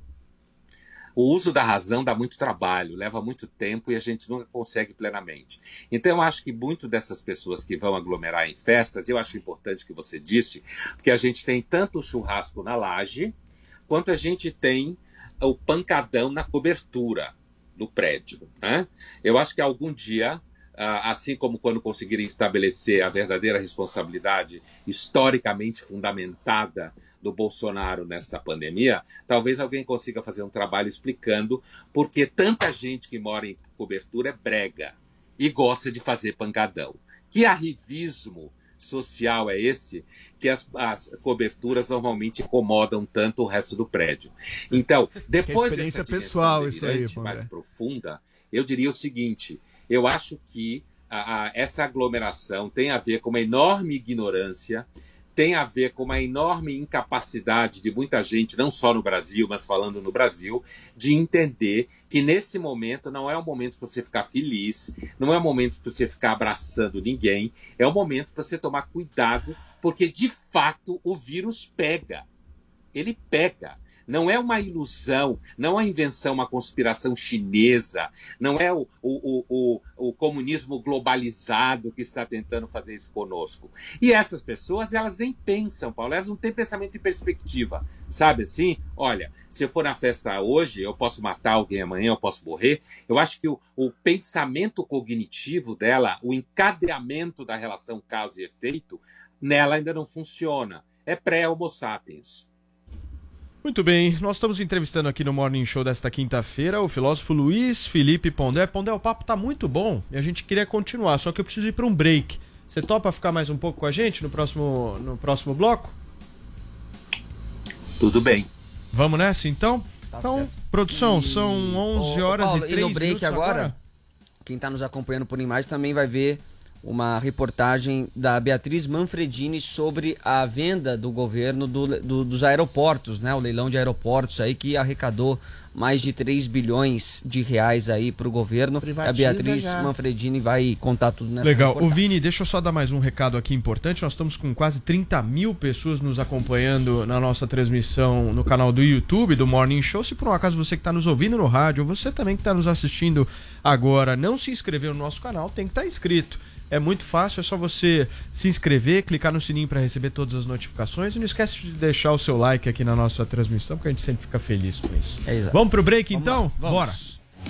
Jovem Pan Morning Show. Tá cansado de fazer todo dia a mesma coisa? Cansado de receber notícia ruim? Então tá na hora de assinar o Pancadão de Prêmios da Pan, porque no Pancadão todo dia é dia de notícia boa. Todo dia tem uma pancada de prêmios e uma pancada de notícias exclusivas pra você. Acesse já pancadãodeprêmios.com.br e concorra a mais de 1.200 prêmios. Pancadão da Pan, todo dia uma pancada de notícia boa pra você. Tem receita que dá certo. O que não dá, você confere no Master Trash. E aí, fizemos? E aí? Tá bom? Animação? Tô animado aí, Natal, Natal. Oh, oh, oh, oh. O que que você vai cozinhar pra nós hoje, fizemos? Eu vou fazer o. fazer um hambúrguer. Vou fazer uma sopa de cogumelo. Josias, o que que você vai cozinhar pra gente? Ah, hoje um prato gourmet. Boa noite. Boa noite, Brasil! não me diga não! Baixe agora na App Store ou no Google Play, no celular ou tablet. Panflix, a TV da Jovem Pan, de graça na internet. Pode adentrar o próximo candidato. Notícias, política, esportes, tecnologia, entretenimento e muito mais. No app News Jovem Pan, você escolhe somente os assuntos de seu interesse e recebe notificações em tempo real. É a notícia direto na palma da sua mão, com leitura fácil e resumida. Baixe já na sua loja de aplicativos app News Jovem Pan. É grátis. Queremos você sempre bem com as lojas 100. Mesmo com lojas fechadas em respeito à nossa gente, continuamos trabalhando por você. Estamos construindo novas lojas e dobrando a capacidade do nosso centro de distribuição para oferecer mais produtos com mais facilidade e preços ainda melhores. Porque vai passar e o futuro vai ser nota 100.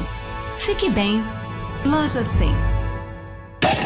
Na Pan, a música não para. Please don't stop the music. What's good, y'all? I'm Post Malone.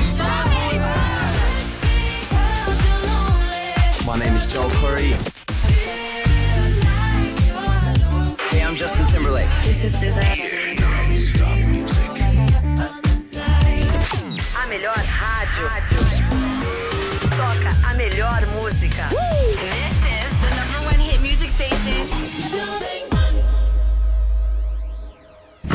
Você sabe, as informações relevantes do mercado financeiro bem cedinho é só comigo. Eu sou Pablo. Vai, Torinho!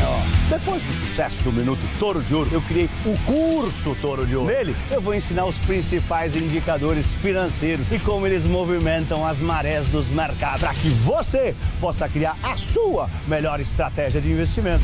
Invista em você. Acesse newcursos.com.br e vai, Torinho!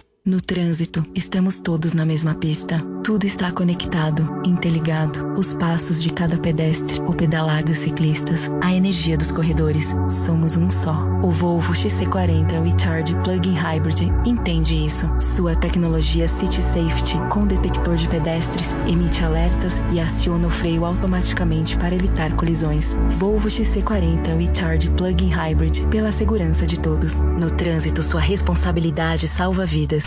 Jovem Pan. Eu sempre tive leve assim. Eu nunca deixei de lutar. Só meu travesseiro sabia a agonia que eu tinha de ver novo dia chegar. E medo que habitava em mim. Teve medo só de me olhar. Quando eu acordei com a cara fechada, gritei para o mundo: Eu nasci pra brilhar. Um dia me disseram que todo poeta é louco, que não dorme bem. Dia me olharam de lado e falaram baixinho, não vai ser ninguém. Um dia me disseram que todo poeta é louco, que não dorme bem, bem. Um dia me olharam de lado e falaram baixinho. Drama, fama, promos pra mais foda em cima da minha cama Quando eu paro pra pensar que quem me abraça não me ama Todo final de semana os caras se afogam na lama e querem me provar que eles fazem é o céu, é céu Você é alguém soprou pra pra esse mundão Que os meus versos valem mais certo dentro do coração Chegando antes do choro cair no olho. Imagina a vibe dentro do meu carro. Olha a fumaça saindo no teto. Tem vezes que o dia amanhece nublado Mas dentro de mim sempre tem céu aberto Imagine a vibe e os amigos do lado Sempre correndo pelo certo. Tem vezes que o dia amanhece nublado Mas dentro de mim sempre tem céu aberto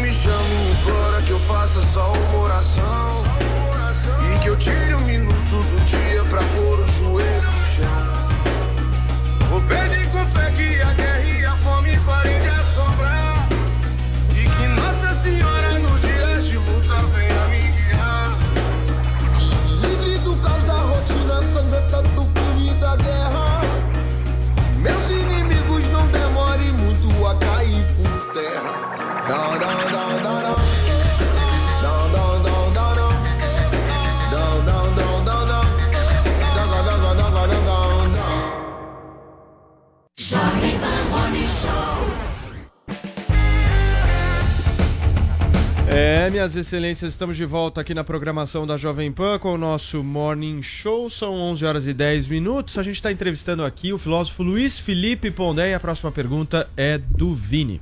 É isso, quero perguntar pro Luiz Felipe Pondé, Paulo Matias, sobre. O Pondé tá nos ouvindo? Tá ouvindo a gente, Pondé? Tô. Boa, Tô. Pondé. Então é o seguinte, queria te perguntar sobre uma figura que tem chamado a atenção nas redes sociais, que é o Túlio Gadelha.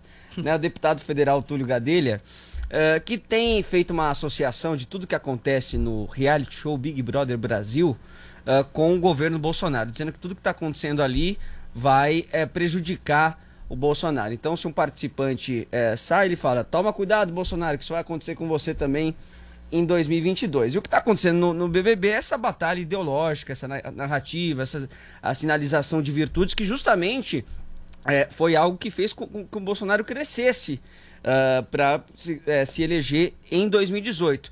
Você, você enxerga também essa, essa mudança ah, nessa narrativa mais identitária para 2022? Você acha que isso pode se voltar ah, contra o Bolsonaro ou você acha que ele ainda se mantém firme ah, nesse discurso tom contra, politicamente o, contra correto, o né? politicamente correto? Exatamente. Olha, eu não tenho a mínima ideia de quem é esse Túlio Gadelha, tá? Faz muito bem. Eu imaginei, eu imaginei. Mas, Namorado, assim, namorado da, é. Fátima Ele é Bernardes. deputado, né, não? ou é Deputado federal. Deputado federal. Não precisa pesquisar, não, Mas Pondé, é você não vai deputado ganhar, federal né? também. É, não vou pesquisar. Eu vou, eu vou levar em conta o conselho de vocês. Mas eu Leve. acho que entendi a tua pergunta, né? Primeiro, eu diria que ah, o Bolsonaro, eu, eu sempre penso o Bolsonaro e bolsonaristas como um pacote, tá? Eh, que às vezes eu tenho chamado de zumbis, né? No texto mesmo em questão aqui na nossa conversa, eu falava, depois da praga petista, temos o apocalipse zumbi, né? Então, assim, ah, eu sempre leio como um pacote, Bolsonaro, bolsonaristas, eu não separo muito uma coisa da outra. Eu acho que os bolsonaristas, bolsonaristas e o Bolsonaro entenderam muito mal o que significa a crítica ao politicamente correto. O oposto do politicamente correto não é tratar mal mulher, ser debochado, usar uma linguagem de baixo calão, não é você ah, brincar com o sofrimento histórico de determinados grupos. O oposto do politicamente correto passa por educação doméstica, sutil, passa por um cuidado na linguagem, passa por você, aí sim, com certeza, denunciar o caráter de censura do politicamente correto, de como ele funciona como lobby nas universidades, nas escolas, que você não consegue nem fazer uma determinada tese se não for dentro daquele pacote que todo mundo considera certo. O politicamente correto, a crítica a ele passa por chamar atenção por uma certa tendência e um certo viés, na maior parte, da infantaria das redações da mídia, e não você simplesmente chegar e dizer: não sou coveiro, não posso resolver tudo, certo? Acho que os bolsonaristas e o Bolsonaro acabaram fazendo uma interpretação da crítica ao politicamente correto como um viés debochado e mal educado. Isso eu acho que tem a ver, inclusive, com a questão de repertório, de certas origens intelectuais e tal. Bom, tirando isso, portanto, que eu acho que a, a- adesão do, do movimento bolsonarista à crítica ao politicamente correto, uma adesão também bastante empobrecida, eu entendo que ah, o governo Bolsonaro e a relação com seus seguidores é uma espécie de BBB, certo? Eu chamaria BBB de 19 a 22 e não só 21. Por que é um BBB? Porque a própria lógica ah, espetacular de causar impacto o tempo inteiro, ah, de fazer criar situações que sejam extremamente inadequadas, ah, de de repente xingar pessoas da frente ali, ah, ah, como o Bolsonaro com, com muitas vezes faz, e o, próprio tratamento que os bolsonaristas dão àqueles que discordam dele, deles. Então, eu tenho a impressão que já há uma, já há uma, uma, uma certa, digamos assim, uma, uma certa tendência a um ethos do BBB, que eu acho eu participei de um BBB, eu fui muito um educadinho. eu não xingava Diga. ninguém na frente pra espetacularizar a questão. O Muito BBB bem. é um, é um, ce- O- um celeiro de comportamentos distintos e contrastantes. Pondé, o não nosso- necessariamente só sensacionalismo. Pondé, querido, É, nosso- uma- é, uma- é, uma- é um experimento antropológico Isso aí. que eu, pessoalmente, esteticamente, acho uma baixaria. Agora, A se forma tudo é, que mas o fundo não. lá tem a ver com o Bolsonaro, eu também acho uma certa paranoia. Uma das características da, da polarização em redes sociais é a paranoia como epidemia, né?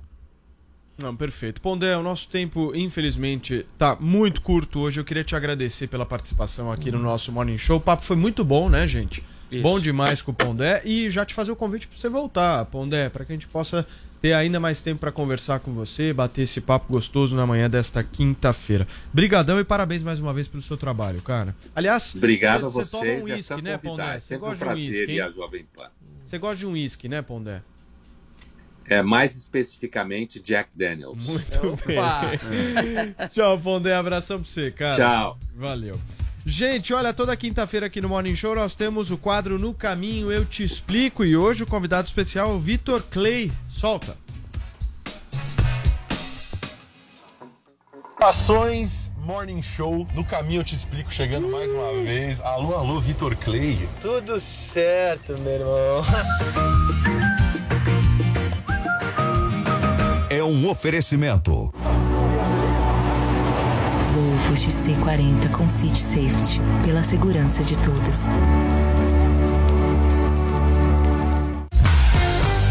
Então, rapaziada, só pra contextualizar vocês, a gente, eu tava na, fui na padoca ali, não fui ali só pegar meu ranguinho, meu suquinho de melancia. Levar pra casa. Encontrei o Fredão. Mas é impossível não te perguntar. A última vez que a gente se falou, você tinha acabado de terminar a bolha. Sim. E a gente tava passando a entender melhor o que, que era uma bolha mesmo, né? É, na, na sociedade, na pandemia e tal. O que é a bolha é o mundo do Vitor, tá ligado? Eu, é, eu criei várias daquelas canções, eu fazia as músicas no meu quarto. Antes do sol mesmo, eu fiz o sol até no meu quartinho lá, eu ficava no Garage Band. E quando eu fui gravar, cara, eu gravei dentro da, da casa do meu produtor também. Ele fez um estúdio na casa dele, né, cara? Então a gente ficou lá na Ui. casa dele que virou uma bolha mesmo. Então, velho, tudo é, trazia de volta aquela ideia, tem que se chamar bolha. Pô, vamos chamar- uma da bolha. Vamos ouvir, ouvir. Fazia tempo que não sentia o meu é boa. Aquele jeito de levantar a camiseta Ainda bem que chegou Imagina o início do show essa. Salve, salve, Yeah. Oh, oh. Fazia tempo que não queria alguém com tanto querer Daquele jeito de avermelhar até a bochecha Putz, eu fico com vergonha, eu fico vermelhaço, velho. Sério? Essa eu tinha que botar, velho. Cara, mas isso é demais. E aí, como é que tá a Carol? Como é que tá seu namoro? Tá bom pra caramba, né, cara? Tipo, acho que. Vocês estão alguns meses longe já, né? A gente tá um tempão, a gente ficou a primeira vez, a gente ficou tipo cinco meses longe, depois uma TV de Portugal me convidou pra fazer um programa lá. Aí deu pra Aí ir. consegui entrar. Aí ficou quanto tempo lá? Cara, eu fiquei uns dois meses lá. Foi massa pra caramba, porque a gente aprendeu a fazer coisa junto. Ensinei ela a tocar violão, ensinei ela a surfar, ensinei ela a jogar videogame. Deixa eu querer voar Samuel! Enfrentar meus Problemas. Nossa, a voz dele, né? Porra, não dá, tá mais demais. E acabei acertando as estrelas Deixa eu querer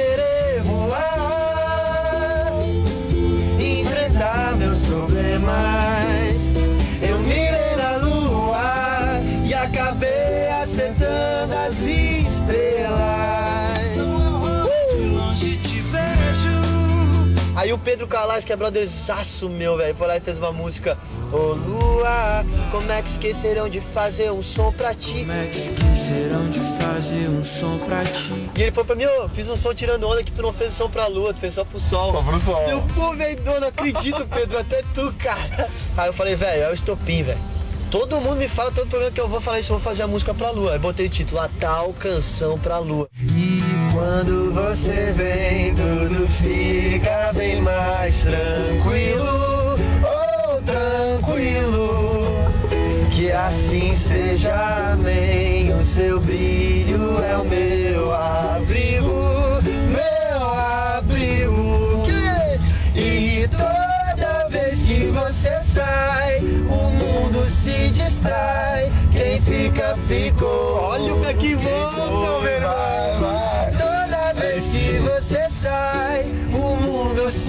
distrai. Quem fica, ficou. Quem foi, vai, vai, vai. Coloquei Vitor Clay no Google. Responda rapidamente. Vitor Clay é casado? Quase. Vitor Clay é o Vitão? Não! Vitor Clay, religião. Todas, a minha religião é o amor, melhor dizendo. Eu acho que é o que faz bem. Se tu acredita e te faz andar pra frente, é isso. Vitor Clay, roxo? Conceito da bolha, é a cor, é a cor do meu álbum, é a cor de 2020. Sempre roxo, é a cor de 2020. Vitor Clay, quem foi, vai, vai? Quem foi só vai, velho. Vitão, antes da gente encerrar, queria que você mandasse uma capela aí no ukulele. Ah, velho. O que, que você gosta de ouvir tocar assim sozinho? Super Tramp pro meu pai, pode ser? Take a look at my girlfriend. She's the only one I got. Not much of a girlfriend. I've never seen her get a lot. Take a jumbo across the water like this in America. See the girls in California's hoping this joy to come through. But there's not a lot I can do. Gostei, não gostava dessa produção aí, tá ligado? Ela era meio que assim, tá ligado, Fred? Tipo, era meio que um MPB. Montanha russa, paraquedas, salto na atmosfera, só assim pra te sentir chegar. Aí no outro dia de estúdio, que era de mixagem, mas posso te falar a real, velho, não escutaria essa música, eu falei pra ele. Caralho. Aí eu, como assim, velho? Não sei o que, tipo, mas foi na boa. Ele falou, velho, essa aqui confia em mim. Nossa, tá falando, então demorou, mas tu sabe minha opinião, falei, né? E, e meio frustrado, né, Chuputa? E ele Vou falou, ter que falar assim, e ele pegou e meteu assim, ó, no próximo show que tiver, vai lá e canta ela. Velho, cheguei no show, cantei. Ninguém sabia o que, que era a música, é só da levada, meu. Os caras pulando, a gente faz aquele evento de, de chamar a galera no palco, abaixar, pular, velho. Estouro total, velho. Eu falei, filha da mãe, o bicho. Ah, ele conhece muito, O bicho né? tem a manha, né? Virou- Hoje é uma das mais pedidas, assim. quando- tipo assim, é? se não toca adrenalizou, não é o show do Vitor, tá ligado? Com a voz angelical de Vitor vamos encerrando no caminho Eu Te explico. Cara, É. que prazer poder te dar mais uma carona. Conte sempre com, com a Jovem Pan, com a Volvo, com o Fredeiro aqui. Tamo junto, tamo junto demais. Obrigado por lembrar das histórias. É muito massa poder contar da bolha. Bom demais te ver. Fica bem, Tamo meu junto, você Obrigado também. carona. Que passe logo essa merda aí. E que a gente possa estar no show quebrando tudo, velho. Com certeza. Sai do chão. Adrenalizou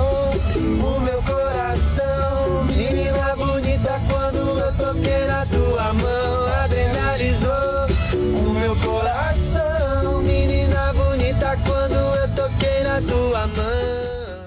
É um oferecimento. Volvo XC40 com City Safety. Pela segurança de todos. Aí o nosso No Caminho Eu Te Explico, a apresentação do nosso Fred Ring com a nossa Fernanda Ortiz, querida Fernanda Ortiz, na direção. Muito bem, gente. Olha, agora a gente precisa falar de um caso muito triste aqui no Morning Show. O vereador doutor, doutor Jairinho, padrasto do menino Henry Borel, morto há um mês, foi preso ao lado da mãe do menino, Monique Medeiros, por envolvimento direto no crime. A gente já está em contato aqui com o nosso Rodrigo Viga, lá no Rio de Janeiro, que traz todos os detalhes dessa investigação. Bom dia, Viga. Fala, Paulo. Bom dia para você, bom dia para o ouvinte internauta do Morning Show. A gente dizia ao longo da nossa programação jornalística que seria uma semana decisiva com novidade. A gente tinha informações de bastidores que a prisão né, do casal era questão de tempo, porque eles eram tratados como investigados e principais suspeitos pela morte do Henri Borel, aquele menino de 4 anos de idade, eh, que foi agora, segundo a polícia já atesta, né, é, torturado. Levou socos, pontapés, chutes e teve edemas, lacerações, lesões internas, tudo isso provocado provavelmente, segundo apontam as investigações, por isso que aparece aí na tela o vereador doutor eh, Jairinho, ele que é do Solidariedade aqui do Rio eh, de Janeiro. Meu caro Paulo, ouvintes internautas da Jovem Pan, os dois foram presos em Bangu, na Zona Oeste, estão na 16ª Delegacia de Polícia na Barra da Tijuca, que é a titular, quem está capitaneando essa apuração, depois vão para o IML, para o Instituto Médico Legal, eh, para depois seguirem para um presídio aqui do Rio de Janeiro, que é uma triagem, né, e depois vão ser alocados em eh, penitenciárias eh, do Rio de Janeiro. Lembrando que os dois têm curso superior e devem eh, gozar desse privilégio de ir para presídios para pessoas com segundo eh, grau completo com eh, universidade. Meu caro eh, Paulo, alguns detalhes sórdidos e mórbidos dessa morte do menino de apenas 4 anos de idade que supostamente foi eh, torturado, foi espancado pelo próprio padra- padrasto com a conivência, com a negligência da mãe Monique eh, Medeiros. Há um histórico aí na vida de doutor Jairinho, que carrega o título de doutor, é formado em medicina, mas jamais exerceu a profissão. Ele já teria agredido ex-companheiros e também enteados e enteadas quando tinha esse relacionamento, quando tinha esta convivência. Doutor Jairinho tentou, de certa forma, manipular o andamento das investigações, ligou para político, ligou para o governador do estado do Rio de Janeiro, até para o diretor do hospital onde foi eh, internado o menino, para que o hospital emitisse rapidamente um laudo, liberasse o corpo e a criança fosse enterrada sem eh, o devido exame de corpo de delito. Ele não queria que o corpo passasse pelo ML porque sabia do que tinha feito e que se passasse pelo ML iriam aparecer as lesões, lacerações e edemas internos. E um outro detalhe para fechar, tá, Paulo? Eh, logo após o enterro do filho, de apenas 4 anos de idade, você imagina que a pessoa está destruída, está arrasada, está sem chão. O que que fez? A Monique Medeiros saiu do sepultamento e foi até um salão de belezas para dar um retoque na unha, no cabelo e também na maquiagem. Gastou pouco mais de 200 reais. São gestos é, incompatíveis com quem não tem culpa no cartório, né, meu caro Paulo? Ô, Viga, e o que, que eles dizem, hein? Ele- Eles dizem que a criança caiu da cama. E aí os peritos dizem o seguinte, olha só, numa cama de um metro, um metro e dez de altura, é impossível que uma criança, eventualmente até um adulto, tenha é, lesões desse tipo, dessa natureza, em vários órgãos. Então, foi uma história que foi contada, cheia de é, ainda incoerências e incongruências, mas para a polícia do Rio de Janeiro, que se levantou até agora, é suficiente para apontar que o doutor Jairinho, que tinha um comportamento é, agressivo, por ter já é, lesionado e machucado ex-companheiros e ex-enteados, né? Ele teria sido o protagonista dessas agressões, inclusive está sendo indiciado por homicídio duplamente eh, qualificado por motivo torpe, que é um motivo eh, banal. Uma criança de apenas 4 anos de idade, você que é pai, você que é mãe, e também que não é pai, que não é mãe, pode imaginar uma criança ali no chão, sendo surrada, sendo torturada, essa é a palavra, sendo espancada com a negligência da própria mãe, companheiros. Nossa, que tristeza, gente. Não tem nem o que falar em relação a isso. Viga, obrigado, viu, pela sua participação aqui no nosso Morning Show. Volto sempre e principalmente com boas notícias, né? Porque essa é inacreditável. Valeu, Viga. Valeu, garoto. Grande abraço. Abração pra você. Gente, vamos encerrando o nosso programa? Encerrando. Vamos, mas antes nós temos os tweets da nossa Paulinha Carvalho. Paulinha, como é que foi a nossa hashtag hoje? Depois vocês procurem lá, foi polêmico, hein? As coisas que o Pondé trouxe aqui no Morning Show. Ó, Keila Cardoso, fiquei esperando até o momento do Pondé real aparecer para acreditar que o entrevistado era mesmo ele. Ontem, ao anunciarem Augusto Nunes e Pondé, eu esperava André Marinho e Alba. O Augusto Nunes vem na terça-feira, Vini. Isso, Paulinha, isso. É, o Augustão a gente marcou para terça. Por quê? Porque na segunda-feira tem o Direto ao Ponto e vai ser com o Eduardo Bolsonaro. Aí o Augusto vem aqui repercutir. E aí na terça-feira o Augusto vem comentar essa entrevista que vai ser muito boa. O Eduardo só não vem no Morning Ô, Show. Eduardo, porque vem ele pra Não cá. gosta do Joel. É, não, não gosta. gosta do ele tem Joel. problema com o Joel. Ele tinha marcado, Ele cara, tem, ele ele, ele marcado. tem receio. comigo Ele tem receio do Joel aqui. promover alguma pegadinha com Então ele. na terça o Augusto vem falar disso e ele disse que quer contar uma história também de uma trepada no cemitério. Que isso? Que ótimo. Nossa, Coisa linda, mano. Nossa, Coisa- mas que coisa ótima. Eu não sei que, que história é essa, mas nós vamos perguntar pra ele. Nossa, maravilhoso. Vamos Vem perguntar pra pra ele na. Dudu. que mais. Paulinha? Temos mais um tweet aqui de Jodriles, né? Porque a gente tem esse Grande. shipper, que é um perfil no Twitter e sempre interage aqui com o nosso Morning Show. E diz o seguinte, ó, não existe terceira via se Sérgio Moro não topar a candidatura. É. Por enquanto, temos que escolher entre Bolsonaro ou Lula. É, Isso é já escolheu, né? inevitável. Jodriles Real concorda? Não sei.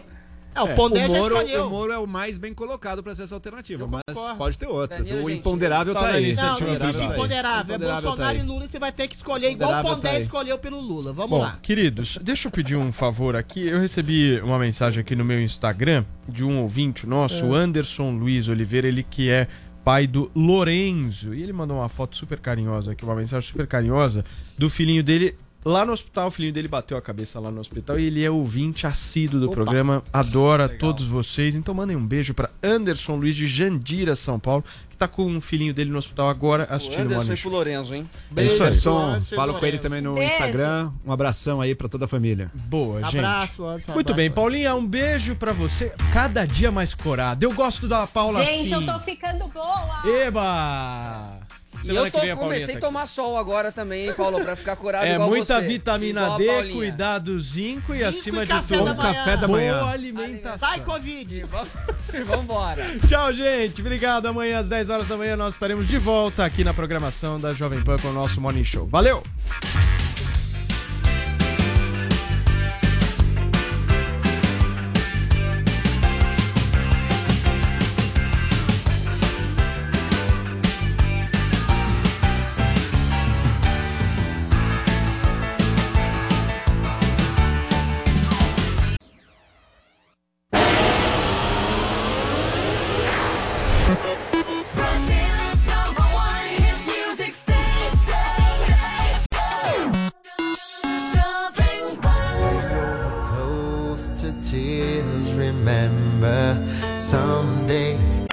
Ryan here, and I have a question for you. What do you do when you win? Like, are you a fist pumper? A woohooer, a hand clapper, a high fiver. I kind of like the high five, but if you want to hone in on those winning moves, check out Chumba Casino. At chumbacasino.com, choose from hundreds of social casino style games for your chance to redeem serious cash prizes. There are new game releases weekly, plus free daily bonuses. So don't wait. Start having the most fun ever at chumbacasino.com. No purchase necessary. Group. Void were prohibited by law. See terms and conditions. 18 plus.